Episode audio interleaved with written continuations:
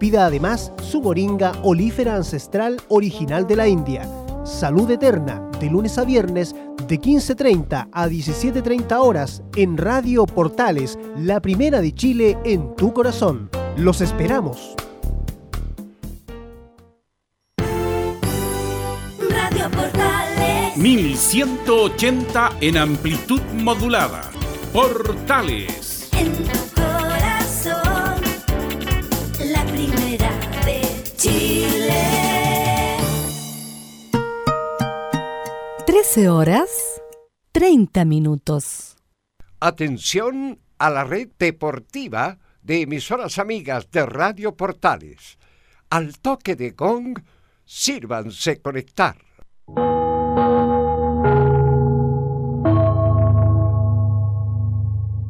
...90 minutos... ...con toda la información deportiva. Vivimos el deporte... ...con la pasión de los que saben. Estadio en Portales ya está en el aire con toda la emoción del deporte. Comentarios: Carlos Alberto Bravo, Venus Bravo, Leonardo Mora, René de la Rosa, Camilo Vicencio y Giovanni Castiglione. Reporteros: Enzo Muñoz, Nicolás Gatica, Rodrigo Vergara, Juan Pedro Hidalgo, Rodrigo Jara y Felipe Holguín. Producción: Nicolás Gatica. Técnicos: Gabriel González Hidalgo y César Navarrete. Edición, Leonardo Mora. Dirección, Carlos Alberto Bravo.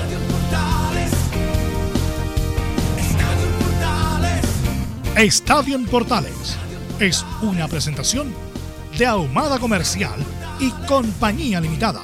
Expertos en termolaminados decorativos de alta presión. Buenas tardes, ¿cómo les va? Bienvenidos, somos Estadio Portales en el aire con... Pero apareció el fútbol chileno al término de la primera rueda. Vamos a hablar de esto y mucho más, de los refuerzos que ya están llegando a la Universidad de Chile, qué pasa con Lazarte, por qué no llega, etcétera, etcétera. Colo Colo detrás de Jara, jugador que pretende en primer lugar el cuadro de la Universidad de Chile. Hay muchas noticias, muchas informaciones, tanto del deporte nacional como internacional. Vamos de inmediato con la ronda de saludos en este día 2 de noviembre del 2020. Nicolás Gatica, ¿qué novedades tiene Colo Colo? ¿Cómo está usted? Buenas tardes. Buenas tardes, Carlos, y a toda la sintonía de Estadio en Portales. Claro, decir que el equipo de Colo Colo está en el penúltimo lugar de la tabla de posiciones solamente se salva porque la Serena no fue capaz de ganarle a la Católica por un resultado que era pensado, que podría no perder frente a el equipo cruzado. Y claro, Colo Colo que sigue sin encontrar los resultados, aunque para el técnico Gustavo Quinteros ahora lo más importante es el juego y no el resultado. Pero vamos a ver qué es lo que va a comentar de aquí más adelante el director técnico de Colo Colo. Perfecto, este y mucho más, el informe como siempre del reportero de Colo Colo, Nicolás Gatica. Y en la U, ¿llegan los refuerzos o no llegan, mi estimado Enzo Muñoz? ¿Cómo te va? Buenas tardes. Buenas tardes, Carlos. Brandon Cortés al menos está en nuestro país está todo listo para que sea el nuevo refuerzo de Universidad de Chile. Los demás Perfecto. hay que esperar, hay que esperar. Pero también vamos a ver qué pasó con Hernán Caputo, cómo se dio esta reunión que fue bastante intensa. ¿ah? Ya. Claro, se le ofreció con la continuidad de las ediciones menores. Bueno, pero eso lo va a contar en detalles, mucho más y mucho mejor que nosotros, Enzo Muñoz. Católica ayer ganó. Y es uno de los punteros del campeonato con un partido y medio pendiente todavía, Felipe. ¿Cómo estás, Felipe? Buenas tardes. Buenas tardes, Alberto, y a todos los oyentes de Estadio en Portales. Así es, la Católica volvió al liderato con claridad y le ganó al colista, a Deportes La Serena. Y con esto ya la Católica se afianza un poquito más en lo que liderato del torneo nacional. Perfecto. Auda esta semana está de copas. Unión Española dejó escapar ayer ser el puntero exclusivo del campeonato. Prácticamente en 90 más 3 le lograron la paridad. Ahí está Laurencio Valderrama que nos va a contar Laurencio Valderrama toda la información de Unión Española y Audax de Ali. ¿Cómo te va? Buenas tardes. Sí, justamente, hola, ¿qué tal? Buenas tardes, Carlos Alberto, para usted y para todos quienes escuchan Estadio Portales. Vamos a enfocar en esta ocasión el informe de la Unión Española porque justamente el cuadro hispano desperdició la oportunidad de ser el único líder del campeonato y tendremos la palabra de Ronald Fuentes, quien hizo eh, que hizo un balance positivo de la primera rueda, pese a no poder quedar como puntero exclusivo. Este más en Estadio Portales. Perfecto, muchas gracias. Don Camilo Vicencio, ¿cómo está usted? Muy buenas tardes. Muy buenas tardes, Carlos, para, para usted y todos los auditores de Estadio en Portales. Sí, un fin de semana bien movido con, con partidos, algunos bien entretenidos, como el de la, de la Universidad Católica, otros que dejan preocupación, como el de Colo Colo. Hay harto para analizar. Y hay partidos bien malos el fútbol chileno, hay que decirlo. ¿ah? Es para dormir la siesta, de verdad. Y por eso las críticas permanentes. Bien, esto y mucho más entonces en esta en edición de Estadio Portales, pero lo hago a propósito. ¿Sabe quién está en línea? Y está con nosotros. Sí. El ex árbitro FIFA, don René de la Rosa. ¿Cómo está usted, René? Muy, pero muy buenas tardes. Buenas tardes, don Carlos, a todos los oyentes de Estadio Portales y a todo el equipo. Un placer de compartir nuevamente el día lunes para comentar el fútbol del fin de semana. Perfecto, muchas gracias, René de la Rosa. Titulares, Nicolás Gatica, titulares para la presente edición de Estadio Portales. Exactamente con la música de fondo, ahí escuchamos titulares de esta jornada de día lunes. Comenzamos con el fútbol chileno, donde la UC, la Calera y Unión Española son los líderes del campeonato. Claro que Universidad Católica le queda un partido y medio pendiente aún. Deportes Antofagasta y Curicó, además de Cobresal, se suman también a la parte alta de la tabla. La U se ha estancado en la medianía de la tabla, por su parte Everton y Deportes Iquique también se alejan de la parte del descenso. Los que siguen complicados justamente en la parte baja son O'Higgins Rancagua, Colo Colo y Deportes La Serena. Sabemos de la primera rueda está casi finalizada, a excepción de los partidos de la UC y la aún no resolución del duelo entre Antofagasta y Colo Colo. En la primera B, un club importante está de aniversario. Nos referimos a Rangers de Talca, que hoy cumple nada más y nada menos que 118 años. En Chilenos por el Mundo, Claudio Baeza dio positivo en México y sería duda para la doble fecha clasificatoria de noviembre. En Argentina, Racing de los chilenos Díaz, Arias y Mena fue goleado 4-1 ante Atlético Tucumán. Esto por la primera fecha en la vuelta ya del fútbol argentino. En Italia, Vidal el segundo tiempo en el empate entre el Inter y el Parma. Y cerramos en España, donde el Betis de Pellegrini y Bravo volvió al triunfo tras derrotar 3-1 al Elche. Esto y más en Estadio en Portales. Ok, ahí estaba Nicolás Gatica con los titulares de la jornada. Eh, bueno, René, eh, ¿qué te pareció la jornada en general del, del arbitraje este fin de semana?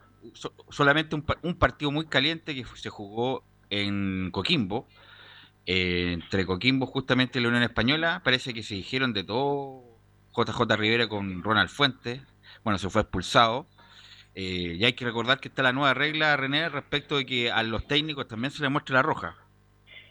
Sí, más que nada, Velus, eh, el mala, eh, la mala señal de, de- de aprender la regla desde parte de los dos técnicos, ya sea por... eh, porque eh, ahora se, puede sancionar técnicamente, con técnicamente en sentido de que puede ser una sanción en el campo de juego cuando se esté desarrollando producto de un técnico o alguien desde la banca, y también la sanción disciplinaria que puede ser amarilla o expulsión, que antes directamente se expulsaba, se le invitaba a salir, ahora no, se tiene que mostrar la tarjeta amarilla y cuál es la diferencia, que eh, efectivamente ahora se puede utilizar en la forma técnica y disciplinaria, así que es algo que los técnicos tienen que ir aprendiendo, eh, lamentablemente eh, vimos imágenes en las cuales no son eh, reproducibles ni por radio ni por televisión, pero para hablar de dos profesionales hablan muy mal de ellos.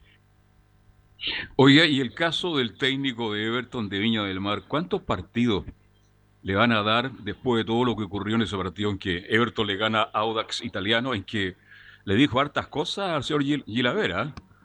Sí, eh, bueno, todo depende de- del informe que realice Gila, eh, Gilaver. Eh, recordemos que eh, los árbitros no colocan las sanciones, sino que el Tribunal de Disciplina, a través de sus dos, dos estatutos, eh, yo creo que va a ser eh, pesado porque tiene que ser ejemplarizador. ¿Cuántos partidos usted cree que le van a dar? ¿Dos, tres partidos de suspensión por lo menos?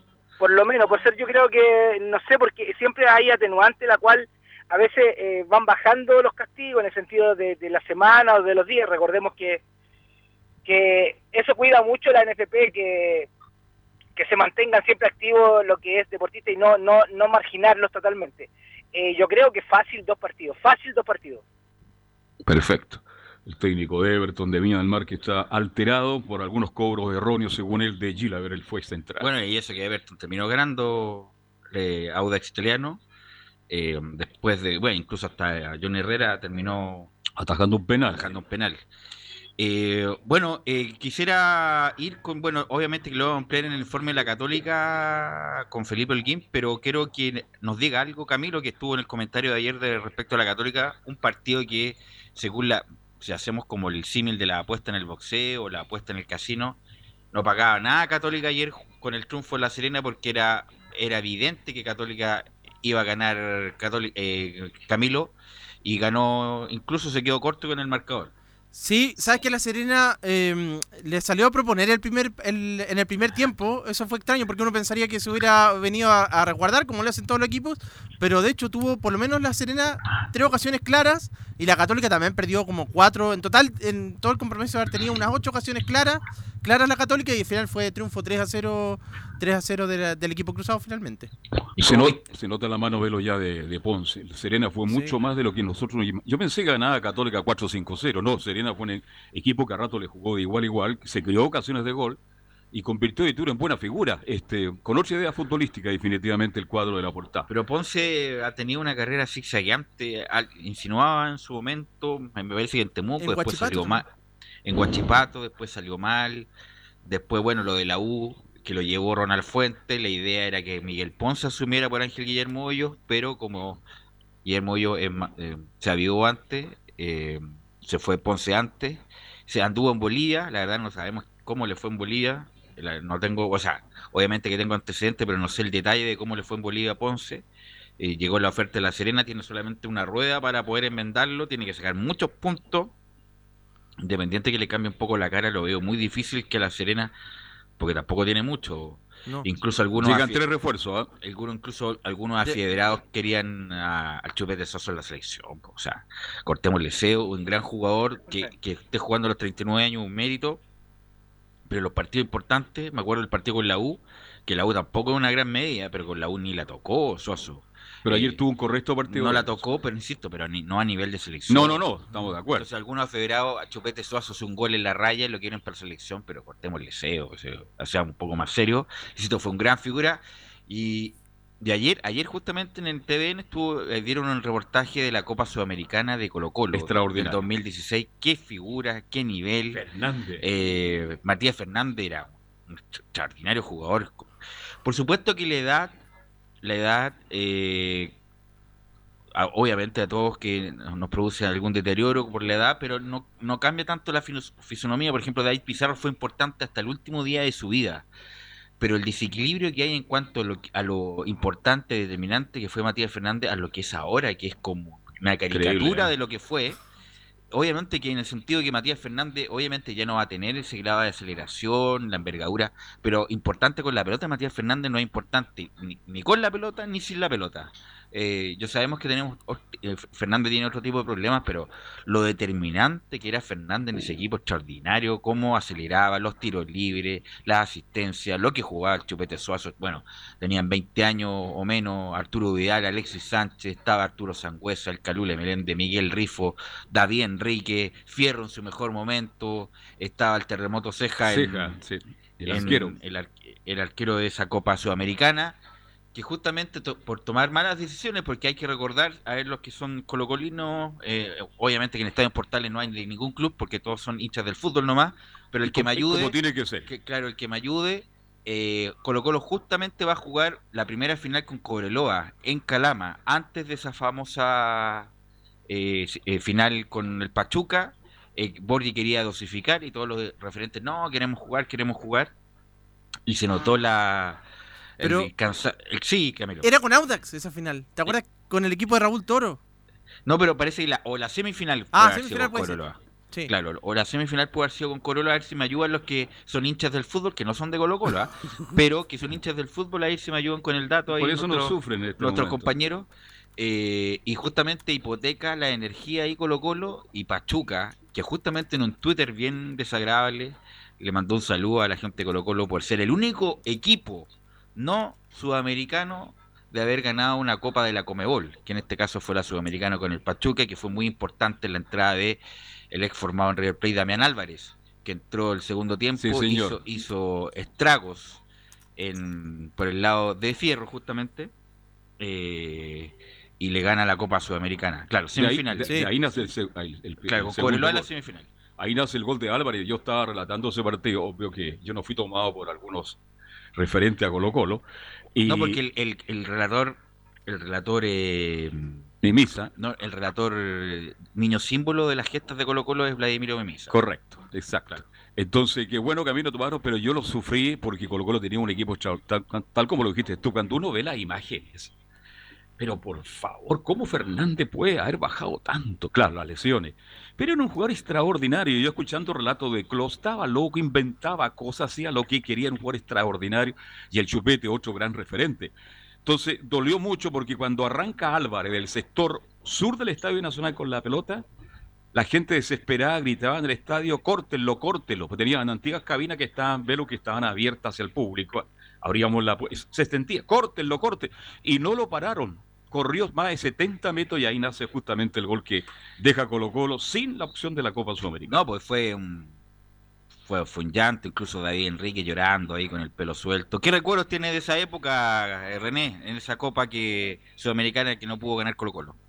Eh, voy escuchando, bueno, y recordando a la vez de- con todos los nombres que ustedes van mencionando, qué, qué, qué equipazo tenía Colo Colo, eh, la oportunidad que estaba ahí, eh, como dice don Carlos, eh, en esa oportunidad todo ya, eh, Colo Colo era el representante, era Chile, eh, en ese Sí. sentido, y, y estábamos todavía atentos, eh, amantes del fútbol sí, eh, amantes a lo mejor por representando a Chile sí, pero como dice, es una oportunidad en la cual se, la, se lamenta hasta el día de hoy. Y, y bueno, con, la- con los personajes, y, y me refiero un poquito más atrás de lo que estaban mencionando de, de la edad, de Fernández, de- del Chupete, son jugadores que igual, efectivamente, como dices tú bien, Velus, eh, ya va pasando la cuenta, va a andar con cosas y ya no tienen el mismo, pero es tanto, eh, es tanto la diferencia, como dice Don Carlos, es tanto lo- lo- eh, el nivel que uno espera de un jugador que ahora lo ve y se decepciona y, tiene todo lo, lo- la parte negativa, que no debería estar jugando, que viene a, a ganar plata, que, que para qué viene si no va a hacer ningún aporte. Yo creo que ese es el pensamiento de todos los hinchas en este minuto de Colo Colo. Carlos. sí, Sí, no, además que eh, esa campaña a nivel interna- marcaba algo a nivel inter- internacional después de mucho tiempo, de la- después del año 91, que era lo, lo que logró, logró el propio Colo Colo, porque después ya vinieron el título de la U y las Copas América, pero, pero después de eso marcó sin ninguna duda que una etapa. Justamente, claro, obviamente que el título de la U no hubiera tenido ese sabor del 2011 si es que lo hubiera ganado Colo Colo Antes antes. Colo-Colo. Claro, entonces, eh, bueno, por algo pasan las cosas y El bueno, la- pistolero de Colo Colo. ¿Fierro? Fierro. Oye, hasta, hasta él jugaba muy bien. No, Fierro en esa época. Era Era, una bala. una bala. Una bala, Fierro. Bueno, no sé qué le pasó después en el camino a Fierro, pero bueno. Eh, no, era una- un equipazo con Claudio Borja al mando, que fue muy importante después con la llegada del Calule, que equilibró todo ese sector de la mitad de cancha.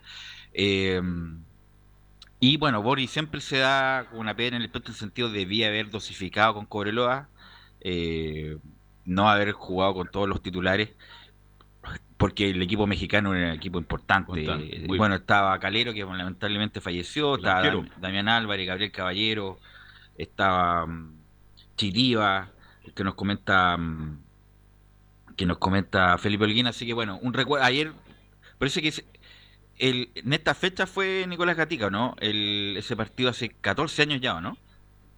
En diciembre del 2016. Ya. Perdón, Sí, 2006. pero- 2006. Claro. Por Sí. eso, se va a cumplir 14 años de esas que... el- Sí. Además hay que recordar que el Estadio Monumental fue sancionado por ese famoso incidente con Gimnasia y Grima de la Plata y por algo Colo Colo tuvo que jugar en el Estadio Nacional. Tuvo que jugar en el Estadio Nacional y la cancha no estaba buena para nada. Y bueno, ahí dio ventaja a Colo Colo y, y le pidió la oportunidad de, de esa generación por lo menos de ser campeón de la de la Sudamericana. Claro, hace 14 años ya, así como pasa el tiempo y de, de- de ese equipo sigue vigente Alexis Sánchez, Chupete Suazo, bueno, sigue jugando, Arturo Vidal, eh, Fierro retirado. Fierro retirado, Arturo Sangüesa todavía está en Fernández Vial, el Calule retirado, eh, Rifo retirado, David Enríquez retirado, Ceja retirado. Ceja retirado. Eh, ¿Qué más de ese plantel, Nicolás Gatica? Ese gran equipo de Colo Colo. ¿Se puede conectar Nicolás Gatica? Le estoy preguntando a Nicolás Gatica. Ya ¿O se fue Nicolás Gatica? Sí, bueno, estaba, por ejemplo, el colombiano Andrés González, entre Andrés otros. González, otros sigue jugando. Claro. ¿Quién más A ver, ¿quién estaba? más me falta? ¿Estaba Andrés González? Caneo. ¿Seguro? Miguel, Miguel Caneo. Caneo, que era de Boca, que llegó al segundo semestre para reemplazar justamente a Valdivia. Y estaba el zurdo que jugaba de lateral también, eh, que estuvo en La Serena, en Unión. eh, el José Luis el Morenito- José Luis Jerez, justamente. Justamente que eh, mantiene, se juega en una liga donde juego yo también. Así que, eh, no, un gran equipo Colo Colo, gran equipo. que Gran, gran equipo. Claro, y bueno, y Boris salió tetracampeón eh, y final de la Sudamericana, y ese fue el inicio de esta generación dorada que después se mezcló con lo que hizo San Pablo el 2011, bueno, y, y lograron lo que lograron, que fue las dos Copas América eh, la, y la clasificación al Mundial. Oiga, Camilo, el arquero de Serena era el. eh, ¿qué? Araña, el Olivares, El- Raúl Olivares. ¿El Araña? ¿Estaba o lo trae Ponce? Estaba ya, Estaba, pero, pero de Ay. suplente, había estado en el periodo de Bozán. Ya, volvió el Araña, pero ya de Araña le queda poco, ¿ah? Le queda- estuvo en Bolivia un tiempo también. En Bolivia fue figura. Sí. en- Perfecto. El Strongers. Bueno, alguien que siempre habla que eh, la verdad lo vamos a tener que eliminar por un buen tiempo. Hoy estoy aburrido de escuchar a Pellegrini, pero vamos a escuchar a Pellegrini en el sentido que el único chileno técnico que está dirigiendo las grandes ligas, eh, René, por lo tanto siempre va a ser un, entre comillas, bueno escucharlo, ¿no, René de la Rosa? No, eh, Pellegrini, eh, sea como sea, el que uno para reconocer uno de los técnicos que más ha tenido éxito afuera. Eh, bueno, como todos lo mencionamos, eh, eh, ha tenido siempre clubes. En realidad le ha costado a lo mejor un poco, pero ha ido de menos a más. De repente tiene algunos bajones, pero cuando cuando se propone, hace lo hace bastante bien. Y bien orgulloso de, de Pellegrini, pero efectivamente es tan calmado que es como rueda, es tan así, parece que es la técnica esa, hablar con calma para no que comer, cometer ningún error. Oiga, pero se viste distinto Pellegrini ahora, dejó la corbata, ¿eh? Es que hace un calor, no, no hace calor, ya no hace tanto calor ya. Pero bueno, está bien. Está bien, y siempre con, una, cor- con una camisita de color Bueno, verde. el otro que no lo está pasando bien es, bueno, Mario Sala, que fue desafectado. Lo echaron ya. Eh, incluso él no se quiso ir porque no, no le aseguraron el pago de la indemnización y el Alianza Lima le, le garantizó que le iba a pagar del año que le queda de contrato cuatro meses, pero Mario Salas, eh, y ahí un tema, René, ¿ah?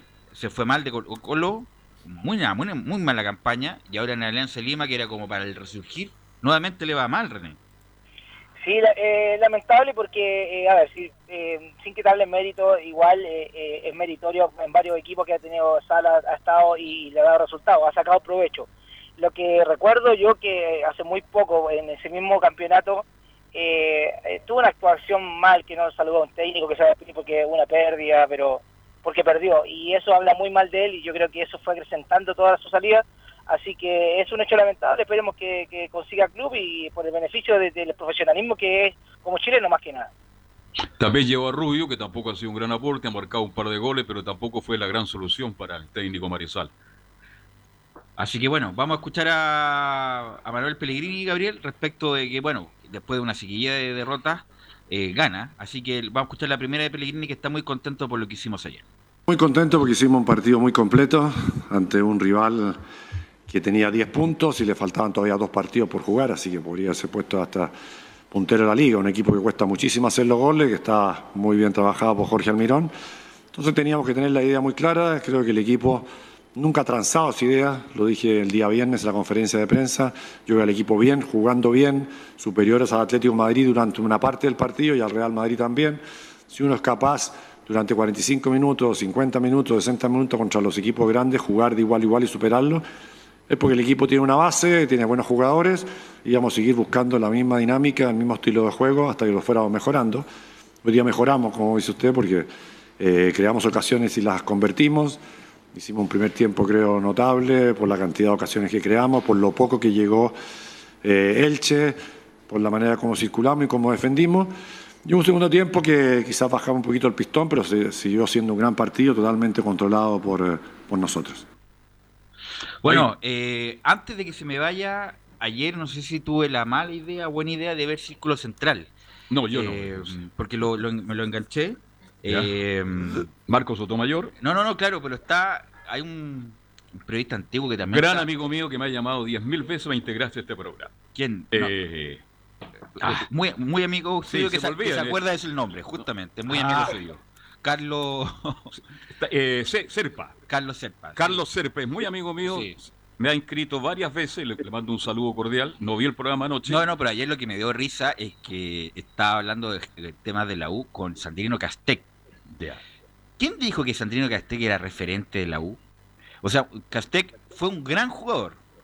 Pero no un referente. No, no, no. Fue un gran jugador que justamente por indisciplina y por no cuidarse no fue más, fue yo creo que un 40% de lo que pudo haber sido, ¿no?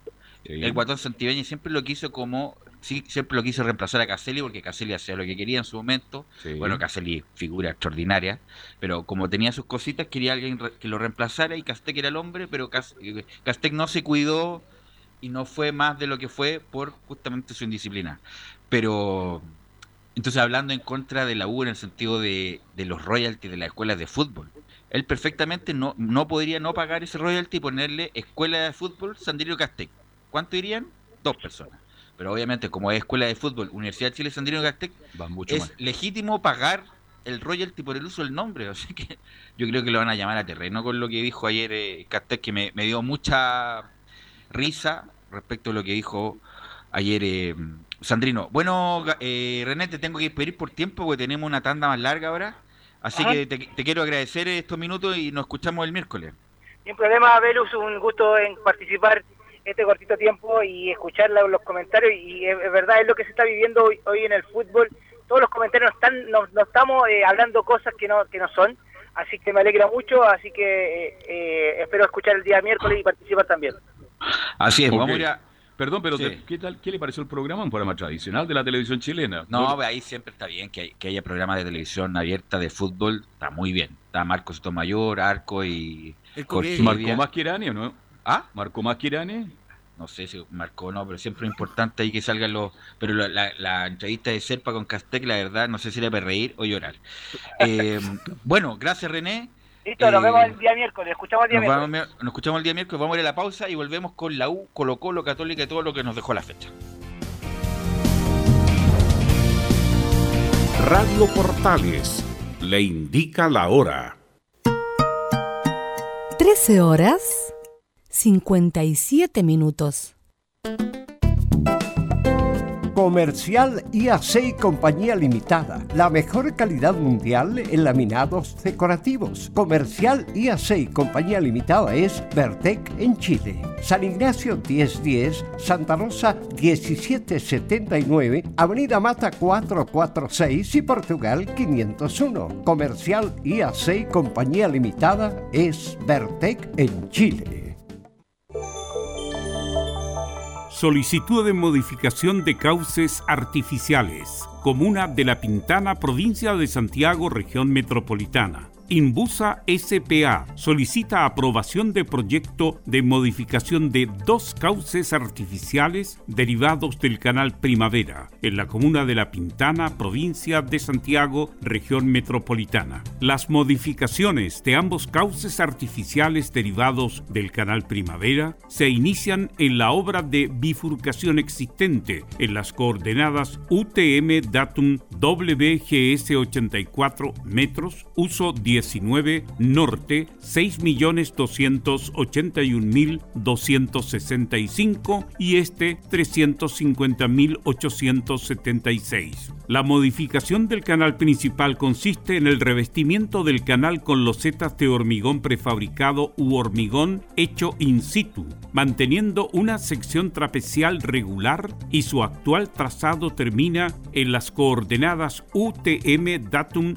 WGS 84 metros, uso 19, norte 6.281.216 y este 350.579. La modificación de la acequia o canal secundario consiste en el cambio de su trazado mediante un cauce de sección regular, revestida con losetas de hormigón prefabricadas u hormigón in situ, y termina en las coordenadas UTM datum WGS 84 metros, uso 19, norte 6.281.393 y este 350.550 51. El nuevo trazado nace en la obra de bifurcación existente, escurriendo dentro del terreno hacia el norte, por su deslinde oriente, por aproximadamente 186,75 metros, punto donde gira perpendicularmente hacia el poniente por aproximadamente 298,10 metros hasta el límite del terreno, punto desde el cual gira perpendicularmente hacia el sur hasta llegar al mismo punto donde actualmente las aguas abandonan el terreno mediante un atravieso entubado bajo la calle 6. El proyecto se encuentra a disposición de los interesados en las oficinas de la Dirección General de Aguas Región Metropolitana, ubicadas en calle Bombero Salas, número 1351, piso 5, Santiago. AIG Legal es un estudio de abogados cuya misión es entregar una asesoría directa, veraz y personalizada para todos los ciudadanos. Contamos con especialistas en derecho de familia, herencias y derecho laboral, entre otras áreas. Visita nuestra página web www.aiglegal.cl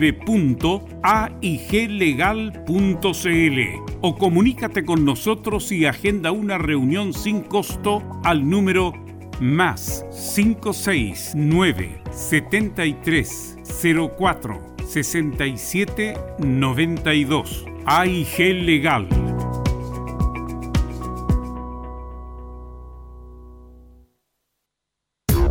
¿Quieres tener lo mejor y sin pagar de más?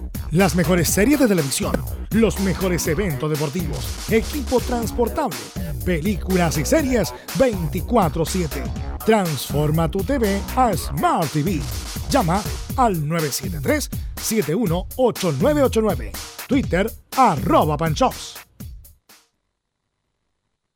Visita www.radiosport.cl, el sitio web de la Deportiva de Chile. Programas, noticias, entrevistas y reportajes, podcast, radio online y mucho más. Todo lo que pasa en todos los deportes lo encuentras en www.radiosport.cl. La Deportiva de Chile en Internet. Termolaminados de León, tecnología alemana de última generación. Casa Matriz, Avenida La Serena, 776 Recoleta. Foro 22 622 56 76. Termolaminados de León.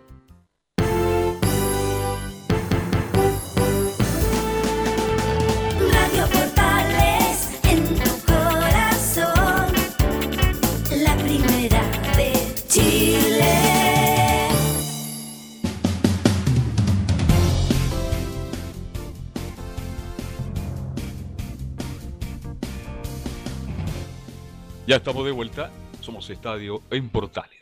De inmediato ya nos ponemos en contacto con Enzo Muñoz porque ahí está la noticia. Cómo se fue Caputo fue, no fue muy, eh, a ver, comentado la salida de Caputo a través de los jugadores. Solamente la Ribey y Montillo tuvieron palabras elogiosas para el ex técnico azul, mi estimado Enzo Muñoz. Buenas tardes, Carlos Alberto. Sí, solo dos jugadores hasta el momento, podemos decir hasta el momento, se han referido a la salida de Hernán Caputo de la banca azul, que recordemos, yo les contaba el día, precisamente el día jueves, post partido en fútbol y algo más, y de, posteriormente en el programa Estadio Portales del día viernes, que se iba a reunir la dirigencia de Azul Azul para ver qué iba a pasar finalmente con Hernán Caputo, y la decisión fue la que todos, entre comillas, sabíamos, de que Hernán Caputo no continúa más en la banca de Universidad de Chile. El entrenador fue el día viernes precisamente por la tarde, porque recordemos que los jugadores llegaron el día, el día jueves, el- en la noche, por así decirlo, a, Santiago, luego del partido contra la Universidad de Concepción. Recordemos que viajaron en bus, por lo cual eh, entrenaban en la tarde del día del día viernes. Ese es ahí, en ese momento, eh, cuando Hernán Caputo va normalmente al CDA a dirigir la práctica, se le comunica que no sigue más en la banca técnica de, del cuadro universitario y el día domingo, el día sábado, perdón, el día sábado eh, ocurre que, que va nuevamente al Centro Deportivo Azul, esta vez a despedirse de los jugadores Eh, por lo demás, no, ha- no hubo práctica el día sábado, más allá de que, de que a los jugadores, entre comillas, se le había dicho que, que iba a haber una práctica. No hubo práctica. Hernán Caputo se termina despidiendo de- del plantel, una, una ceremonia que duró más o menos un par de, de minutos. Y es ahí cuando Hernán Caputo retira todas sus cosas. Pero hay varias, varias cosas, por así decirlo, que, que lo primero es que el club, como club, aún no lo hace oficial. Uno, uno diría, ¿y por qué no lo hace oficial si, por ejemplo, Walter Montillo se despidió, el mismo Joaquín Larribey se despidió? Bueno, lo que comentan, se- entre comillas, tiene que ver con el tema del finiquito. Sí, pues, que como. Hernán Caputo todavía no ha firmado el finiquito, es por eso que, entre comillas, todavía no se hace oficial la salida de Hernán Caputo. Pero lo que es un hecho es que el plantel hoy día está entrenando al mando de Marcelo Jara. Iñatito Marcelo Jara. Jara. Sí, es él, es el hombre que, que está como interino. Pero una mientras- pregunta, una pregunta antes de que prosiga el informe, Enzo. Eh, ¿Le ofrecieron quedarse? o- Porque ahí está la duda. Algunos dicen que no le ofrecieron quedarse. No, gracias, eh, Caputo, gracias por todo. Eh, aquí llegó nuestra relación laboral. ¿O le ofrecieron quedarse en la división inferior y Caputo dijo no? ¿Cuál es la versión, eh, Enzo?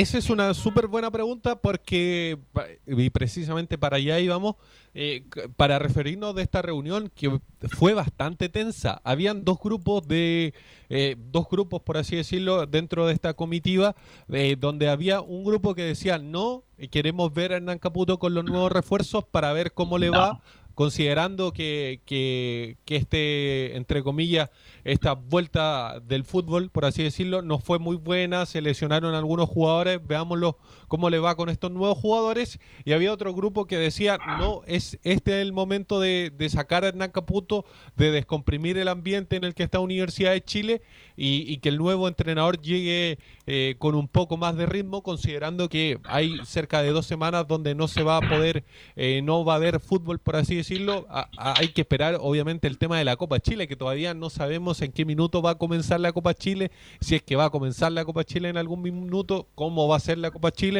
pero lo que es cierto es que el torneo no va a empezar en el corto plazo. O sea, en el corto plazo... eh, semanas. eh, En dos semanas. Dos semanas. Sí, son dos semanas donde, entre comillas, el nuevo entrenador tendría tiempo para, para ver a los jugadores, para, para ver todo este tema. Eh, pero obviamente hay, hay un hecho puntual de que a Hernán Caputo, entre comillas, se le ofreció la división en menores. Pero ¿cuál era el problema? De que en las divisiones menores, obviamente, a, a Rey salido, Rey puesto, por así decirlo, de alguna Sí. forma, porque está Manuel Leiva. Manuel Leiva está como jefe de las divisiones menores, que era el mismo cargo de Hernán Caputo. ¿Y qué pasó? Que Hernán Caputo, cuando entre comillas le deslizaron, entre comillas, la oportunidad de, de- de dirigir la de, las divisiones menores, la decisión la terminó tomando él mismo. Y él fue el, el, el responsable de decir, ¿saben qué? Yo no quiero las divisiones menores, no voy a volver a las divisiones menores y quiero, quiero entrenar un, un e- un primer equipo, por así decirlo. Por lo cual, en estos momentos, Hernán Caputo, más allá de, de firmar el finiquito, obviamente que debería hacerlo eh, dentro de los próximos días, si no es que dentro de las próximas horas, eh, ya está pensando obviamente en continuar su carrera, pero ya al mando de, No, de pero primeros que, equipos. lo que pasa es que, lo- disculpa que te... El punto es claro, es de lo, un par de dirigentes era para que siguiera justamente como tú bien dices, Enzo, la minoría, la verdad. Han sido dos directores respecto de que continuara Caputo con los nuevos refuerzos. Pero yo me pregunto si algún hubo alguna, o de Golver de- y de Vargas, que son los directores, comillas, deportivos, le ofrecieron seguir en, en, en las divisiones inferiores. Eh, me, pare- me parece que era evidente que no, porque como después de todo lo que pasó iba a bajar de nuevo a las divisiones inferiores, no, no era muy difícil que eso se diera, la verdad. Es que lo que pasa, Belu, es que el tema de las divisiones menores lo veían más como un premio de consuelo, considerando la, la llegada de Hernán Caputo de tomar este fierro caliente cuando Universidad de Chile estaba peleando por los últimos lugares. Entonces era como, bueno, queremos ver que la posibilidad de que tú, que, eh, tú te quedes por, por la buena onda, por así decirlo, de, Claro. de tomar el equipo y todo el Por los servicios pero prestados en un momento duro, complicado, en que Claro. Lauro tenía un peso y asumió la responsabilidad Caputo. Es básicamente eso, pero Hernán Caputo fue y les dijo, ¿saben qué? La verdad es que no me interesa, mi idea es dirigir un primer equipo. no, no pienso volver a divisiones menores. Así que lo más probable es que nosotros en un futuro veamos a Hernán Caputo dirigiendo un primer equipo y no divisiones menores, porque ya le quedó el gustito y ya siente que, que dio ese salto, dio Sí, ese paso de dirigir a un primer equipo y no volver a divisiones Ahora, menores. Ahora independiente de todas las atenuantes que tuvo Caputo, qué sé yo, de todo lo que pasó en la U, pero también un poco de autocrítica de Caputo, que fue un desastre en este periodo. Eh, insisto, algunos dicen, no, no tenía jugadores, qué sé yo, se le lesionaron eh, Arangui, Lobo y todo lo demás, pero insisto, está bien. Pero el equipo podía jugar un poco mejor de lo que jugó y las señales que dio Caputo de siempre meter el equipo atrás, de ceder el protagonismo, de jugar temeroso, miedoso. Eh, eso es lo que terminó por hartar por terminar la paciencia de algunos directores y qué decir de los hinchas, que incluso uno fue presenció uno de los peores partidos de la última época de la U, y eso que hemos visto, harto partido malo de la U en el último tiempo, con Arias, con Kudelka, aunque Kudelka peleó el campeonato, eh, con los Castañeda y Murri, qué sé yo, pero lo de- me imagino que tiene que hacerse una autocrítica Caputo, que independiente de toda la atenuante que ya mencioné, pero el, el manejo que tuvo Caputo, sobre todo en este periodo, fue muy malo y donde la U, la verdad, un equipo sin juego, sin alma, sin chispa, sin nada. Y yo creo que está, o sea, nadie le desea que pi- pierda su puesto, pero yo creo que está en lo cierto para darle otra dirección al, al equipo. Ahora Lazarte va a firmar un contrato a distancia, mi estimado Enzo Muñoz, porque él es el técnico, ¿no? Él es la primera opción. Pero todos sabemos que cómo son estas negociaciones. Lo mismo pasó con, con Carlos Auski, por ejemplo, que, que por lo demás ya tiene nuevo equipo. El día de, hoy, me parece, eh, fue presentado eh, en horas de esta mañana en Talleres de Córdoba y era un refuerzo que estaba listo en Universidad de Chile y se termina cayendo. Eh, todos sabemos cómo son estas negociaciones. Lo de lo de Martín Lazarte está en Uruguay. Aunque varios medios, varios medios, eh, entre comillas, portales serios, ya dan por, por eh, hecho la llegada de las artes. El problema tiene que ver con las cuestiones sanitarias. Precisamente. Por eso tiene que ser un tiene que ver- distancia. No, por si él, no, si él puede firmar acá el Ya. asunto, el punto es cuándo llega y cuándo se a hacer cargo y ¿Cuál- estas dos semanas y estas dos semanas le dan ese margen para que se venga luego la Enzo. ¿Cuándo llegaría? El 10 de noviembre. El 10 de Bastante. noviembre. Ah, ¿Y por falta qué tanto? Porque, porque hay varias cosas que hay que ver primero. Recordemos, no están las condiciones normales, ¿no? Como, como hubiera pasado, no, vente en un avión al tiro, ejemplo. Eh, tiene que ver con protocolos sanitarios eh, que son inspeccionados por el Ministerio del Deporte. Tiene que ver también con que incluso, yéndonos súper cerca en la vereda del frente de Colo Colo, el caso de, del entrenador Gustavo Quintero que termina llegando en, en por vía terrestre precisamente en, en su auto desde Argentina. Eh, tiene que ver precisamente con eso. El, otro refuerzo que llegó hace poco a Colo Colo se terminó viniendo en el avión de Huachipato porque no hay tantos vuelos como había antiguamente, por así decirlo. Entonces hay que esperar bastante para la llegada de Martín Lazarte. Como les digo, sería el 10 de noviembre la llegada de Martín Lazarte a nuestro país para, para ya derechamente hacerse cargo de, Universidad de Chile, pero entre medio se metió una oferta de Uruguay que incluso Martín Lazarte la está pensando y todo eso, pero lo más probable es que vuelva a nuestro país a dirigir a Universidad de Chile, porque hay que decirlo, las relaciones con Martín Lazarte, más allá de, de ese incidente, por así decirlo, con, con la llegada de Becachés y todo el tema, siempre uno- hubo una buena relación, más allá que obviamente se tuvieron que, eh, que limar ciertas cosas respecto- para la llegada de, de Sí, Martín lo Lazarte. que respecto a bueno, la cuestión sanitaria que va a llegar también tiene que ver con al final los- las formas de pago. Insisto, el mercado uruguayo no puede competir con el Con chileno. el chileno, no, en este momento no. El mejor uruguayo que, que pudo haber estado en Nacional o, o en Peñarol está en Colo Colo, que el, el chascón este, ¿cómo se Falcón. llama? Falcón. Falcón. Falcón. Eh, te creo te creo ya el mercado argentino, brasileño, el colombiano, incluso el ecuatoriano. Ya, pueden pelear con el chileno, incluso llevarse los mejores jugadores, pero el uruguayo no. No, no, no. El uruguayo no. El punto tiene que ver Lazarte con una cuestión de, de ajustar las modas de pago y las cláusulas que incorpora el vínculo.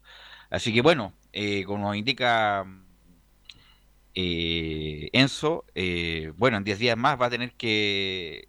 Yo, yo haría lo imposible para que Lazarte estuviera mañana trabajando con el plantel, Pero bueno, Camilo, así te- se van a tener que ajustar con eso nomás. Sí, porque eh, ahora justo tiene esta- este periodo de dos semanas donde ya podría empezar a trabajar con Mm. el equipo, porque después, después se van a venir toda la segunda fe, de rueda, la segunda rueda y no se sabe hasta cuándo va a haber eh, una pausa en el momento para hacer eh, para ya ir conversando con los jugadores eh, que vayan viendo esta semana, estas dos semanas eh, ir implementando su idea.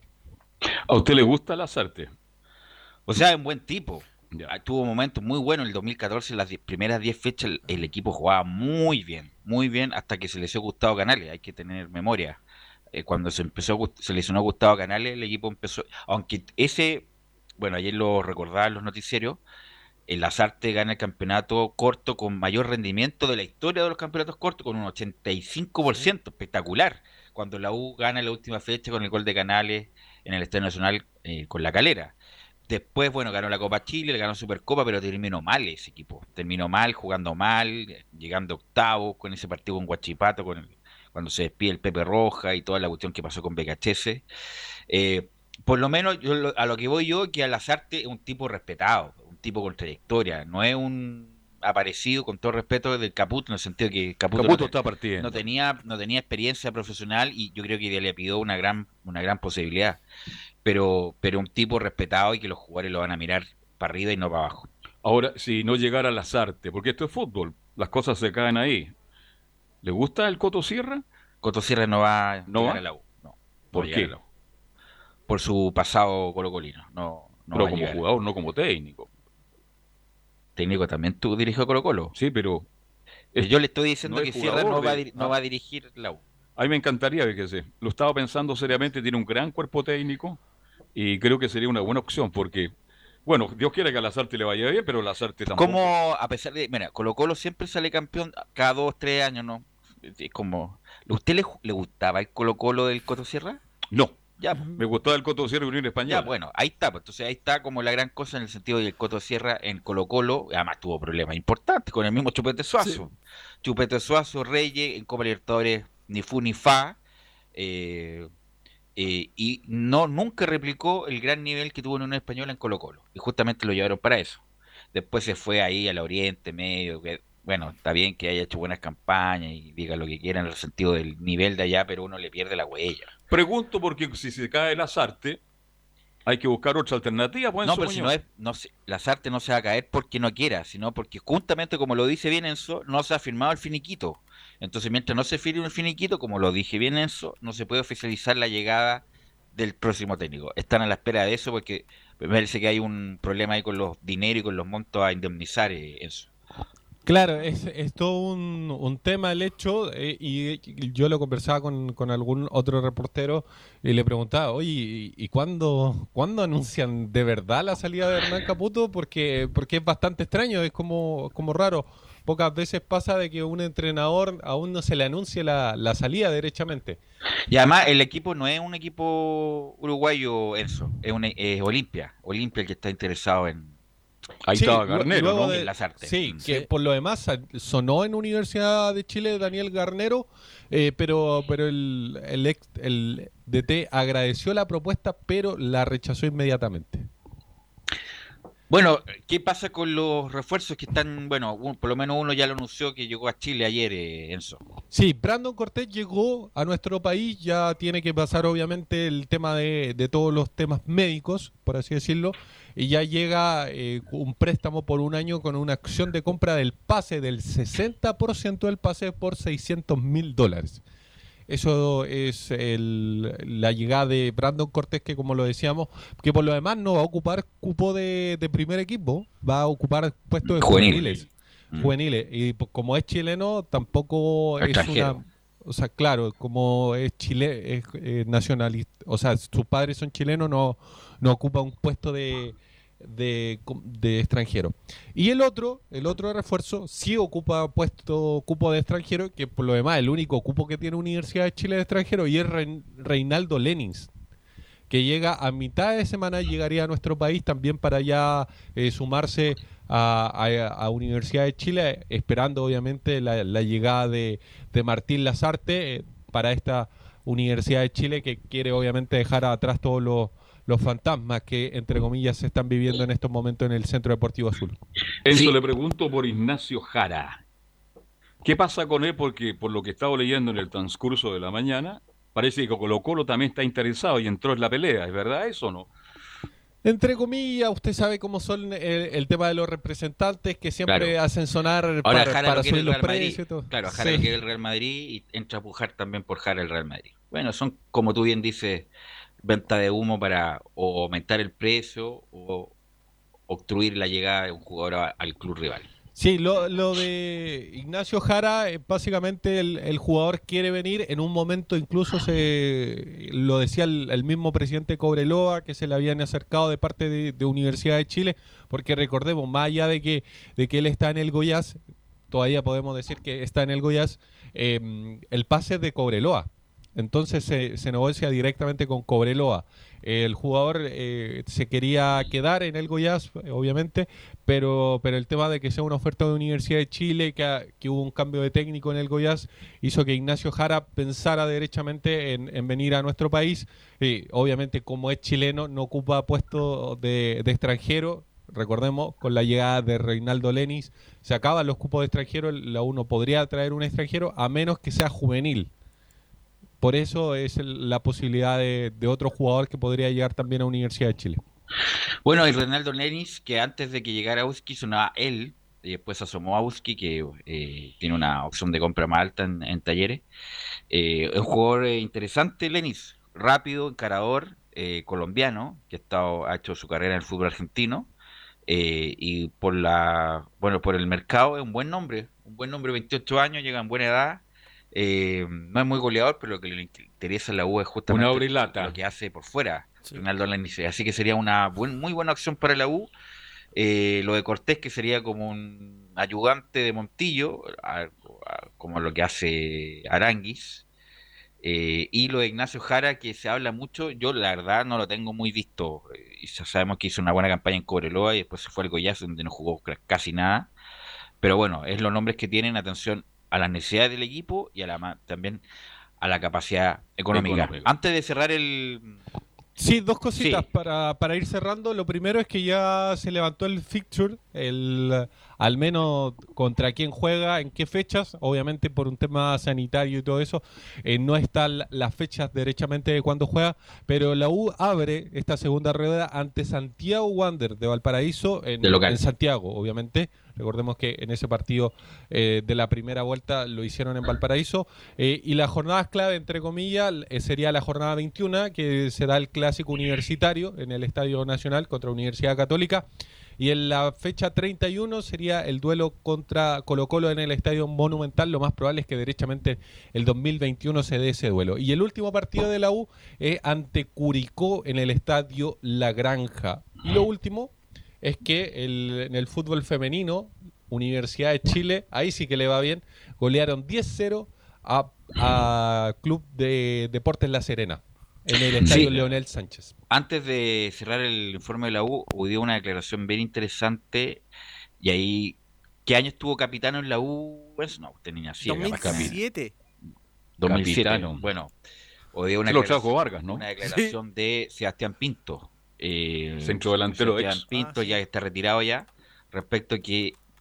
No, no respecto a que. Le hicieron la cama, capitano. Porque si no le hubieran hecho la cama no se iba nunca porque no le gustaba su manera de trabajar, ni su manera de entrenar, ni de relacionarse. Y justo siempre se, in- se indica a, a Capitano como uno de los peores entrenadores que pasó por la U. Me acuerdo que ese equipo también jugaba muy mal y hasta que lo echaron.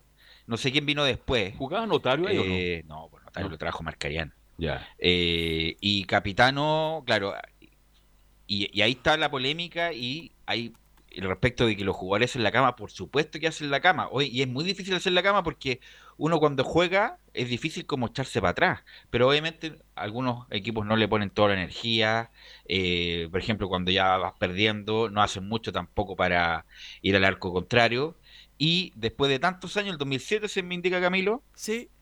eh, 13 años. Pinto reconoce que le hicieron la cama a un técnico. Yo no recuerdo que algún jugador explícitamente dijera eso. Le hicimos la cama a un técnico.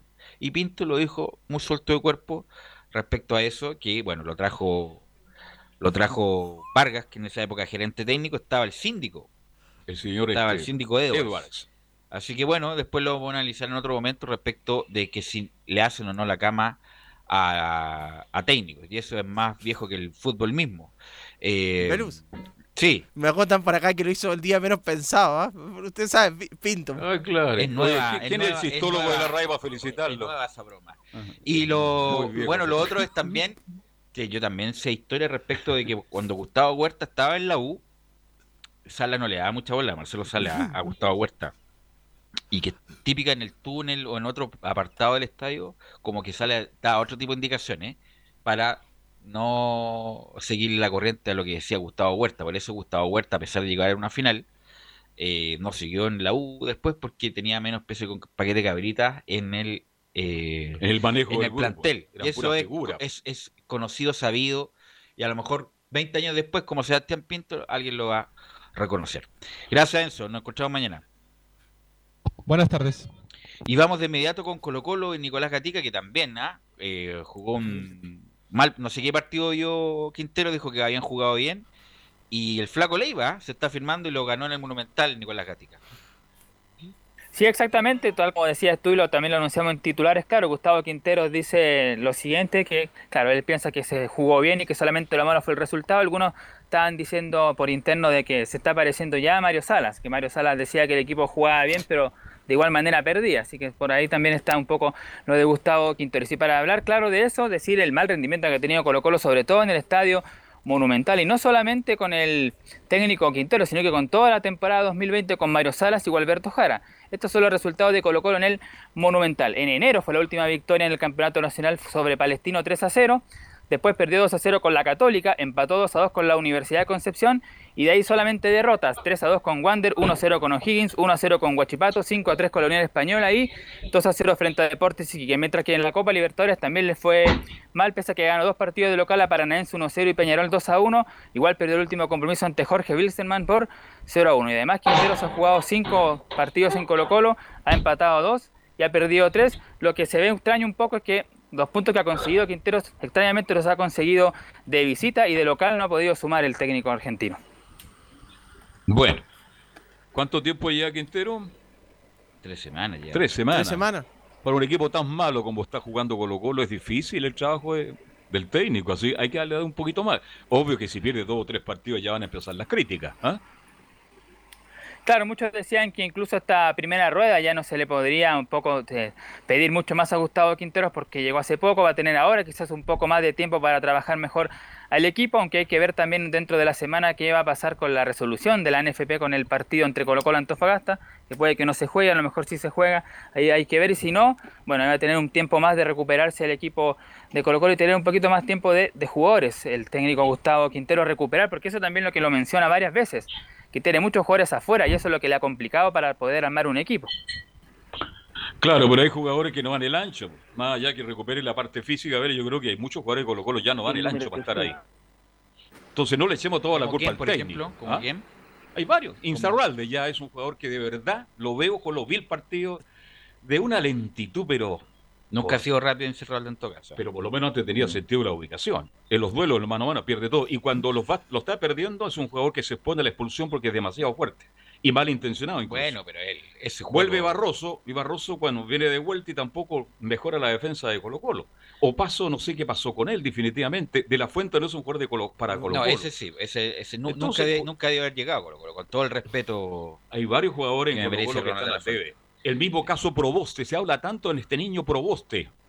Resulta que Proboste lo he visto jugar tres partidos seguidos y no me convence. Por ejemplo, pero sí, cuando entró Mouche, inmediatamente se notó Sí, un cambio. Tuvo un, un- un tiro libre en el palo ahí, y además es un jugador de categoría. Ahora tiene que ponerse bien físicamente, Mouche, pero tú, sí. tú sabes que te va a generar algo, Camilo. Sí, no, absolutamente. eh, en este caso, este, eh, este jugador como, como Mouche, eh, por lo menos ya lo, ya, lo, ya lo recuperó. Ahora tiene que ir teniendo lo- lo- los minutos porque ingresó en la segunda parte. Bueno, ahora va a tener el tiempo durante esta, estas dos semanas, por lo menos para ir, para ir a- recomendando, poniéndolos en recuperación a los jugadores.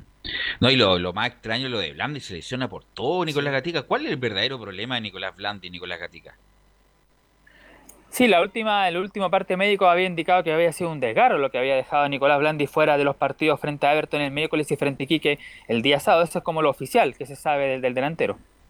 Ahora, ¿quién viene? ¿Viene alguien por volados? Bueno, eso es lo que está viendo justamente el técnico Gustavo Quintero, a quién podría traer para reemplazar a Marco Volados, porque por ahora tiene a Gabriel Costa que no lo ha hecho tan bien, tiene a Iván Morales que lo podría utilizar como puntero derecho, así que por ahí tienen algunas opciones por ahora que presenta eh, Gustavo Quinteros, pero sí, debería estar pensando justamente en algún relevo para Marco Volados, también un volante creativo, podría ser también otra opción. La defensa ya dice un poco que está algo ya un poco más armada con la llegada del defensor uruguayo Maximiliano Falcón. Exactamente, el pelado justamente Falcón. Bien, Colo Colo tiene problemas, bueno, ojalá, es un buen técnico Quintero, lo ha demostrado, ¿por qué no le, ojalá que recupera Colo Colo lentamente con la vuelta de los jugadores que, ¿cuánto le faltan a Colo Colo? Dos, tres, cuatro jugadores muy importantes, ya por lo menos aparece Mouch. ¿Teníamos algún testimonio, Nicolás Gatica, de, del entrenador? Por supuesto, ahora comenzamos con los testimonios del técnico Gustavo Quinteros, que hay que decirlo, son todos más allá de un minuto, porque tiene mucho que hablar justamente el estratego Albo. El primero vamos a escuchar sobre justamente el análisis del partido. Lo único negativo fue el resultado y el error en los goles. Lo único negativo fue el resultado y los errores en los goles, nada más. Después, en todo el partido, creo que fuimos mejores que el rival. Jugamos de menos a más, empezamos desconcentrado en esos goles, mal toma de decisiones en el primer gol. Y en el segundo no marcamos en el área otra vez, pero después el equipo jugó como, como tenemos que empezar a jugar, cada vez eh, mejor que los rivales, tratar de meterlo en su campo jugando al fútbol. Fallamos muchos goles, en el primer tiempo tuvimos dos goles claros, uno de Suazo, otro de Costa, que no pudimos convertir, en el segundo tiempo dos de Suazo, dos centros de costado que no pudimos empujar, el travesaño, así que esa es la manera y la forma de, de, sacar esto adelante. Así que hoy por hoy lo único negativo es el resultado, que lamentablemente fue negativo, y, pero en el juego estoy conforme y me voy tranquilo porque el equipo, a pesar de los errores al comienzo, donde el rival convirtió, después fue superior y, y jugó mejor que ellos y que el rival, para, pero no pudimos convertir, ¿no? Bueno, eh, qué manera, y bueno, como no hay público, qué manera de escucharse los gritos de los técnicos. El Flaco Leivas es uno de los que, más grita, que grita, bueno, se está jugando una opción y qué bueno que la tomó, eh, porque estaba mucho tiempo ya como ayudante, como asistente, como espía, como lo que quisieran. A ver, tomó la decisión, le ha ido bien, ojalá le siga yendo bien al Flaco Leiva, no es porque uno lo conozca, amigo de uno, pero, pero a uno le agrada que los amigos le vaya bien. Y el Flaco Leiva, un tipo que ha estado muy metido en los cursos, la, en ha estado con gente muy buena, capacitada a, los lados, San Paoli, Pisi, Rueda, qué sé yo, y se está jugando una opción para ser tomado en cuenta futuro como un técnico capacitado. Y le ha ido bien estos partidos. Y además grita mucho, grita mucho ahí los vive el partido, partido, vive el partido y cuando gana y no, tiene un gran plantel Iquique, ¿eh? eh, pero lo ha mejorado, Lo ha mejorado. Sí. Ahí, ahí, está, ahí está la mano del técnico con no tantas figuras Lorenzetti jugó un gran partido el otro día un jugador talentoso que tiene Parecía buen el pie jugador de la U hace 10 Huanca, años. Huanca el hombre el goleador eh, Hasta Caroca Sebastián bien. Donoso ahí está la mano del técnico por eso es muy importante el técnico la confianza que te da las herramientas que te da el técnico para para mejorar y, y, y para hacer un buen partido por eso es muy importante el técnico y lo podemos también homologar en, en otros ejemplos más. Y bueno, volvió a su plaza habitual. y, y- y, bueno, obviamente que el protagonista del partido fue Colo Colo, pero lo aguantó bien Iquique y tuvo un triunfo muy importante para sus aspiraciones gáticas. Claro, como decía muy bien, Quintero aprovechó los dos errores. El primero, claro, en la salida del chico Brian Soto que la pierde y además tuvo la suerte que el jugador de Iquique Orellana la mandó justamente arriba. Y en el segundo claro, remata el venezolano, el portero da rebote, pega en el palo y las defensas de Colo Colo se quedan mirando cómo entra Huanca y otro más y finalmente la termina empujando. Y otra de Quintero que tiene que ver también un poco con la pregunta anterior, dice, no tenemos que preocuparnos del resultado, sino que del juego. No tenemos que preocu- preocuparnos por el resultado, tenemos que preocuparnos por el juego. Tenemos que seguir jugando mejor que los rivales. Hoy me parece que el resultado fue inmerecido. Fallamos muchos goles, generamos muchas situaciones, jugamos mejor que el rival. Pero claro, tuvimos dos errores al comienzo que nos hizo todo cuesta arriba, digamos, y todo nos cuesta el doble, digamos. Muchas decisiones eh, al comienzo que no son las adecuadas que facilitamos que el rival pueda convertir. Un remate de 25 metros que fue gol. El primer tiempo, después una falla nuestra que, digamos, en la salida y después que nos ganan en el área, que no marcamos. O sea, son errores que, que lo estamos trabajando, pero lo más importante para mí ahora eh, es el fútbol que el equipo dio. Tengo que respaldarme en eso, en el juego, y es la única manera de sacar esto adelante, ¿no? De que jugar cada vez mejor y, y poder convertir y evitar los errores que tuvimos hoy. Otro igual que cumple también el equipo, hay que ser justo. ¿ah? El Zanahoria Pérez ¿ah? ataja bastante el Zanahoria. Es un correcto arquero Camilo Vicencio. No será extraordinario, pero es un buen arquero. Y, no, y, le- y como le llegan harto, ya en varias fechas lo, lo ha demostrado. Recuerdo en un partido. Hoy ahí le llegan hasta los entrenamientos. lo- todos los partidos que juega el Zanahoria le llegan permanentemente. Y eso le ha servido para ubicarse como un arquero correcto, diría yo. ¿ah? Sí, ahora sacó un cabezazo directo a paredes, eh, eh, tap- tapó una, por lo menos dos intervenciones importantes de, de Sebastián Pérez, el ex ¿Qué, jugador, qué jugador ya podría tener disponible Gatica para el, el próximo partido Colo Colo, que ya va a ser en, en la próxima semana?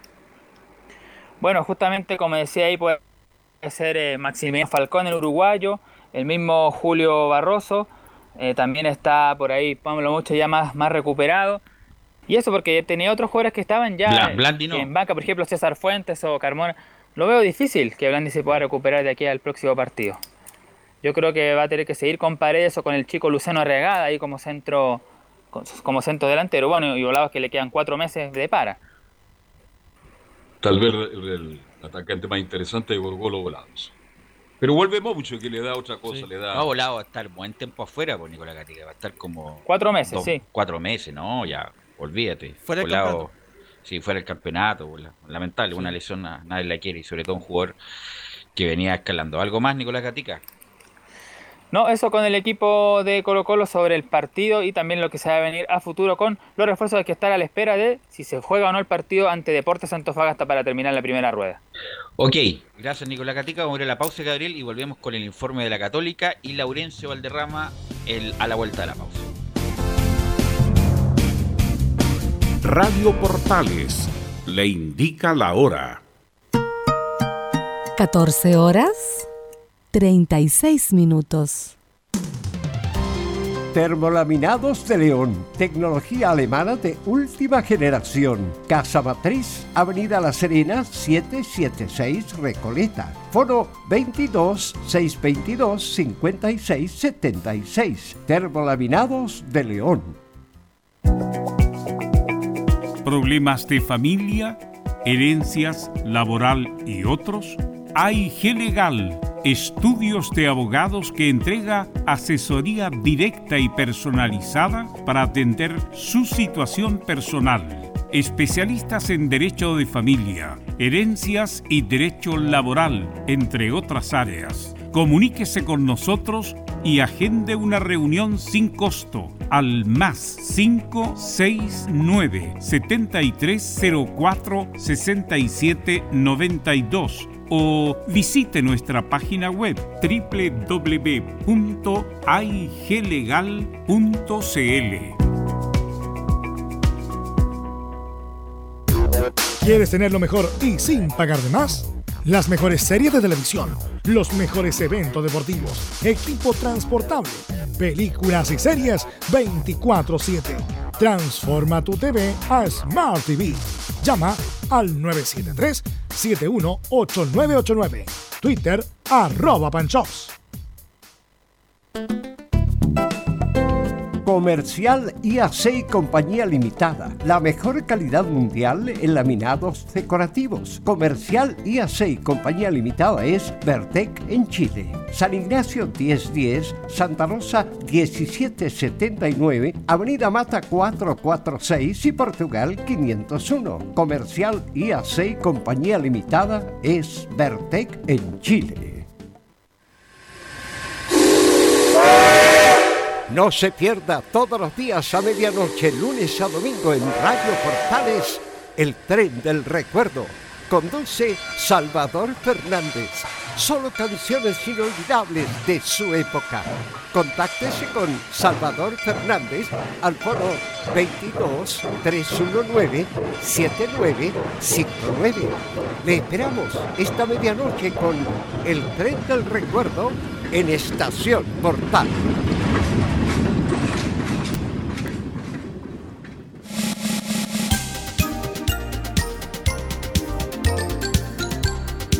Radio Portales, en tu corazón, la primera de Chile.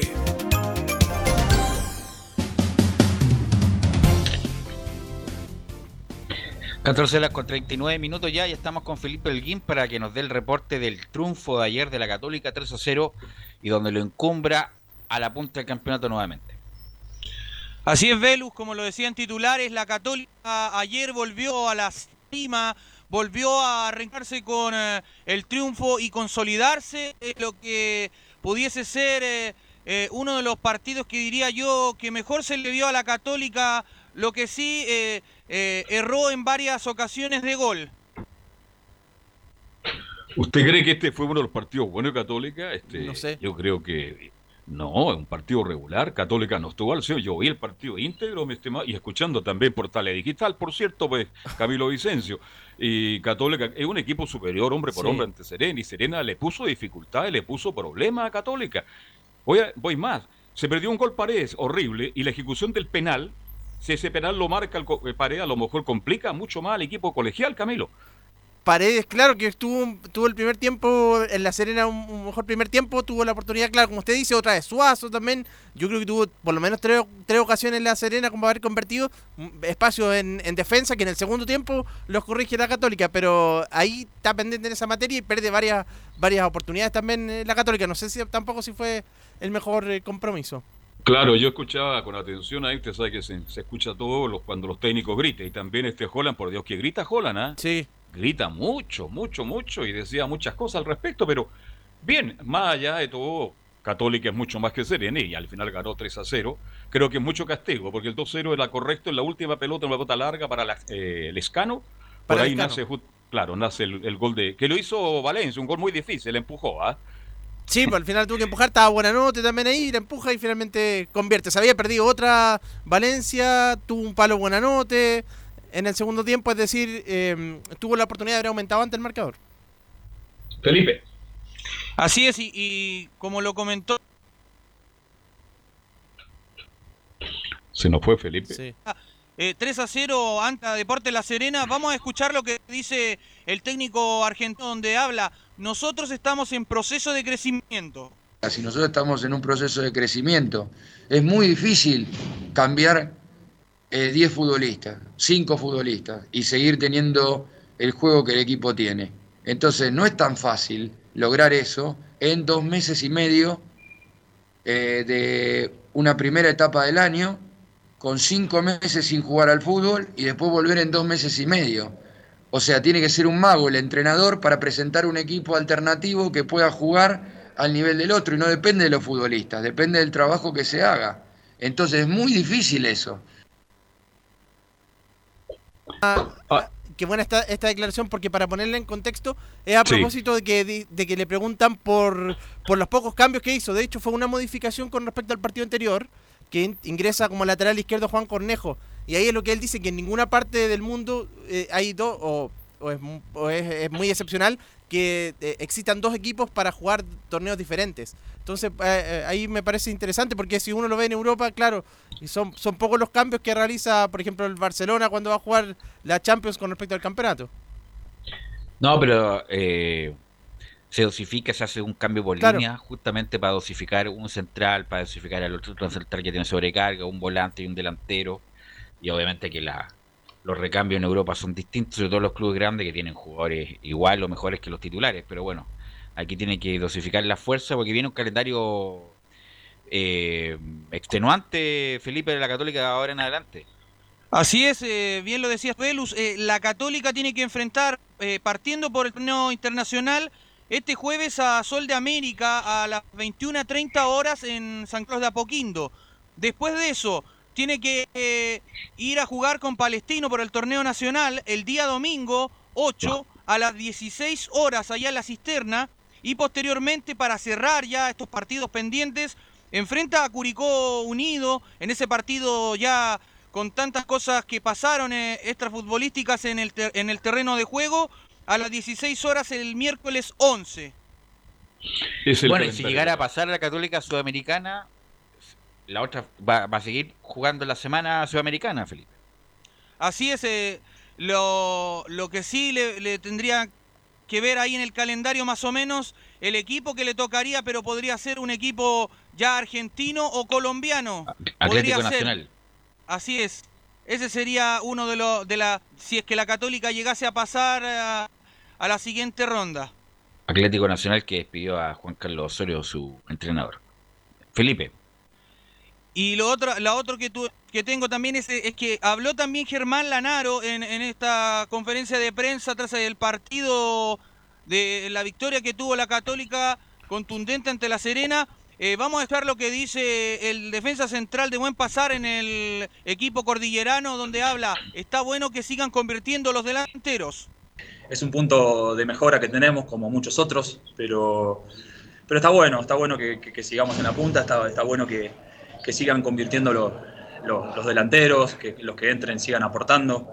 Y como decís vos, nos queda un partido y medio casi. eh, a ver, estamos tomando cada partido eh, como lo que es, son todos difíciles, tratamos de ir partido a partido porque aventurarse a lo que va a pasar Hoy la verdad que, que necesitábamos ganar para, para volver a la punta, ni siquiera pensamos en, en lo que venía el jueves, eh, así que ya mañana empezaremos a entrenar en, en- en base a lo que nos puede proponer eh, Sol de América. Esas eran las palabras del defensor central de la Universidad Católica, Velus. Eh, quiero referirme al gol, el primer gol de la Católica. Gran gol, como construcción, como fútbol, como finiquito. Todas las ¿Viste ese gol, Velus? El de Puch, creo que fue un gol de otro partido muy bien gestado por Universidad Católica. Bueno, se rumorea que Rueda va a llamar a eh, Jara, Gonzalo Jara y Eugenio Mena, después de no sé Ya cuánto- están tiritando algunos ya, Claro, con Jarita. ahí, eh, Gonzalo, pero Jara mucho más de que varios los que están ahí. Sí, Además, eh, confiable Jara y lo mismo Eugenio Mena. Y la pregunta que me hago es si llamará a Puch. Eh, a lo mejor Puch no estaba pasando por el momento que pasó el año pasado Camilo, pero por lo menos, ¿cómo no va a estar ahí de alternativa con, los, con la cantidad de delanteros discretos que tenemos? ¿Cómo no va a estar Puch en la nómina? Sí, parece que definitivamente, porque la última nómina también ya estaba en buenas condiciones, venía de jugar contra... No, no había jugado contra el Inter, pero jugó- después contra... En la Copa Libertadores jugó contra el Inter de Porto Alegre, creo que uno de los mejores partidos del último tiempo de Puch. Y debería, por lo menos, merece... Yo creo que debería estar entre los nominados. ¿Algo más, Felipe? Sí, eh, como detalle ya último, eh, la Católica ya se prepara para, para este encuentro tran- trascendental del día jueves y por supuesto que será eh, transmisión de Estadio en Portales. Ahora Felipe, hay una situación que yo viví ayer en la televisión. ¿ah? En el partido mismo, Puch muy molesto con Saavedra. En el partido estoy hablando. Cuando vio los partidos le hicieron la pregunta, no, que Saavedra se carga a la derecha, se carga mucho, pero un tremendo jugador, juega poco donde estoy yo por la izquierda. Pero esas cosas se ven antes y después. Yo vi un, ra- un diálogo bastante, no muy grato entre Saavedra y Puch en el día de ayer ante Serena. Bueno, pero es normal Es que parte se, del fútbol. se puteen los jugadores en la cancha, eso es más normal que el fútbol mismo también.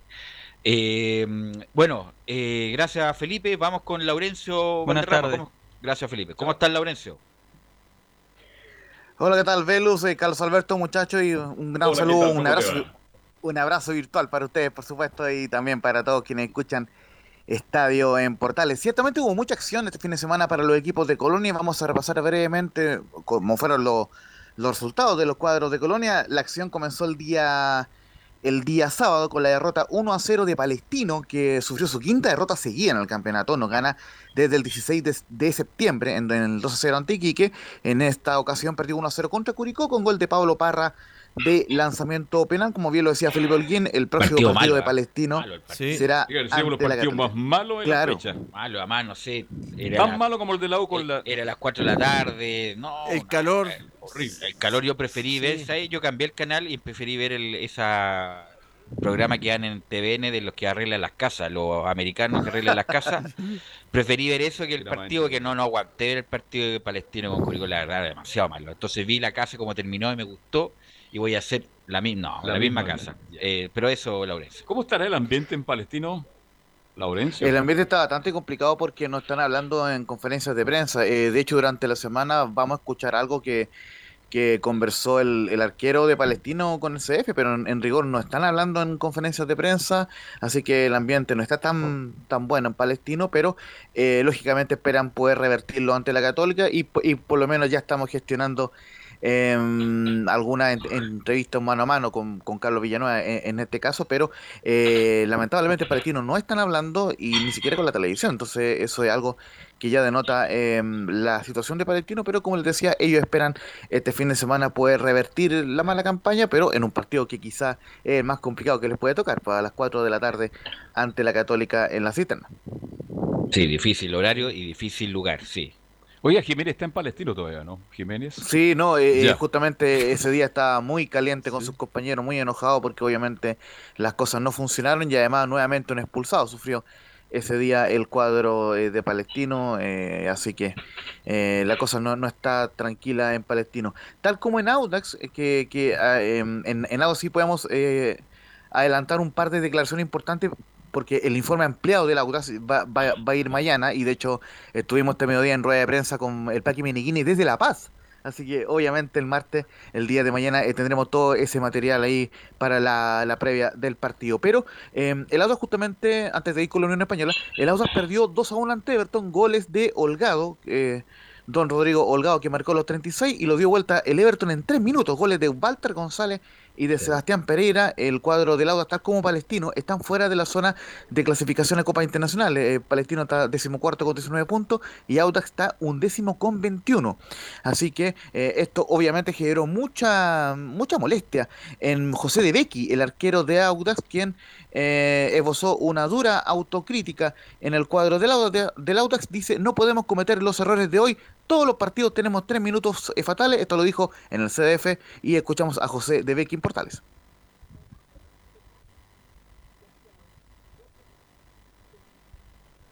José de Becky, a ver si escuchamos a José de Becky, el Es que arquero está de, muy molesto, no quiere hablar. el arquero de Audax italiano. Está, usted me avisa si tenemos a, a José de Becky.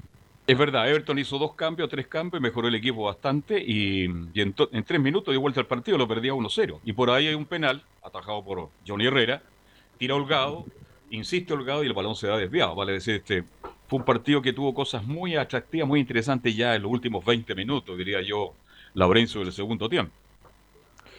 Claro, entonces eh, justamente lo, lo, lo que, mm, digamos, eh, reclama eh, de Becky a sus compañeros, al equipo en general, es que no podemos cometer eh, los errores de hoy. Eh, justamente el Everton termina convirtiendo en menos en menos de, de tres minutos, así que bueno, eh, justamente ahí está ahí estamos viendo unas cosas por interno. El, y, y justamente lo, más importante es que el Paqui Meneghini también se mostró de acuerdo con lo que mencionaba el portero eh, de Becky, por lo menos existe una autocrítica en algo que había faltado en el último partido, por lo menos hoy, eh, el día sábado, eh, perdón, se reconocieron los errores en la Florida, así que eh, vamos a ver si que vamos a- ahora sí con las declaraciones de José de Becky, que, que di- dijo al CF que no podemos cometer los errores de hoy. No, todavía no, No, no estamos está- con. No, No, estamos. está A ver, a ver si coordinamos mejor, Nicolás Gatica, bueno. con la producción para que no pasen estas cosas eh, al aire. Bueno, eh, Ya, y eh, la Unión Española, don. Sí, justamente eso era lo, lo más importante del, del día de hoy, pero im- importante en el sentido de que la Unión Española em, perdió una gran oportunidad de acceder al, segun- al, al liderato de la tabla de colocaciones. El cuadro hispano eh, iba ganando en el minuto 90 más 2 con gol de Carlos Palacio, pero vino un golazo de media distancia, quizás uno de los goles de la fecha en el cuadro hispano de Felipe Villagrán para el 1 a 1 final eh, de este partido. Y mm, una y se ha mantenido la tónica muchachos de un Ronald Fuentes que no ha sido em, eh, particularmente autocrítico o, o quizá el discurso lo hace para defender a su plantel, puede ser también, pero dice que em, queda mucho campeonato y armamos un plantel para estar dentro de los siete primeros. Y no, lo de ser primero es circunstancial del juego. Quedamos primero, eso es bueno. Sumamos, alcanzamos a Calera, que era un objetivo. Eh, estuvimos a un minuto de poder pasarlos, pero queda mucho campeonato todavía. Y nosotros, como siempre he dicho, y lo voy a seguir insistiendo, nosotros armamos plantel para estar dentro de los siete primeros. Ese es el plantel que tenemos, eso es lo que queremos eh, lograr, eh, estar entre los siete primeros, faltando pocas fechas, y si nos da la opción en las últimas fechas de estar peleando, vamos a hacer todo nuestro esfuerzo para, para pelear los primeros lugares. Pero ahora tenemos que seguir sumando, tenemos que seguir fortaleciendo el modelo de juego, eh, tenemos que seguir potenciando nuestras capacidades futbolísticas para que en estos partidos que son muy cerrados tengamos más opciones de gol que las del día de hoy. Y justamente, eh, como Radio Portales, le preguntamos a Ronald Fuentes sobre el balance de la primera rueda, porque recordemos que ganó 8 de 10 partidos el cuadro de la Unión Española, y en ese sentido dice Ronald Fuentes que el balance es muy positivo porque estamos en los primeros lugares. El balance es muy positivo, no nada que reclamar. Eh, hemos logrado una forma de jugar que nos tiene contentos y que lo tratamos de desarrollar siempre, independiente del rival, el sistema de juego y lo que nos propongan. Eh, y creo que eso es bastante bueno. Ahora tenemos que seguir manteniéndolo en estas 17 fechas restantes. No, tranquilidad porque estamos ahí en, dentro de, lo- de los primeros puestos, que es lo que pretendemos. Eh, sabemos que Católica tiene partidos pendientes, que se los gana nos va a pasar, pero no estamos pensando en alcanzar a Católica, estamos pensando en mejorar partido a partido e ir viendo hasta dónde podemos llegar. Pero está la motivación full, independiente del resultado del día de hoy, que fue un resultado positivo. Sumar acá no es fácil, Coquimbo había mejorado muchísimo con, la llegada, desde la llegada de Coto. eh, pero fuimos capaces del segundo tiempo, sobre todo, fue fuimos superiores a ello, pero nos faltó tranquilidad para, para alguna otra oportunidad más clara. Pero en general, contento, muy conforme con, con el plantel, con la forma de jugar y con lo que estamos realizando. Bueno, Laurencio, breve porque tenemos una tanda larga nuevamente. Eh, ¿Por qué se peleó el Coto Rivera con el resto? ¿Cuál fue el problema? Eh, porque en Ronald Fuentes festejó de forma muy efusiva el gol. Al final no termina de quedar claro si le grita a él, al Coto Rivera, el gol. Pero ciertamente el festejo de, Ronald Fuentes y la banca técnica fue muy efusivo y- y fue interpretado como que se lo dedicó al cuadro de Coquimbo. Y, y lo cierto es que eh, el árbitro termina por expulsar eh, a Ronald Fuentes y no al Coto Rivera, que también hizo lo propio. eh, fe- festejó el gol contra final- la banca de la Unión. Pero al final todo Al quedó en la se- cancha. Eso es lo se dieron un abrazo, un abrazo y todo quedó ahí. Bueno, Laurencio, mañana ampliamos, mañana ampliamos con la web que tenemos pendiente, así que le agradecemos a todos los que colaboraron, tenemos una tanda larga, así que mañana nos encontramos en una nueva edición de Estadio en Portal. Que tengan buena tarde. Fueron 90 minutos con toda la información deportiva. Vivimos el deporte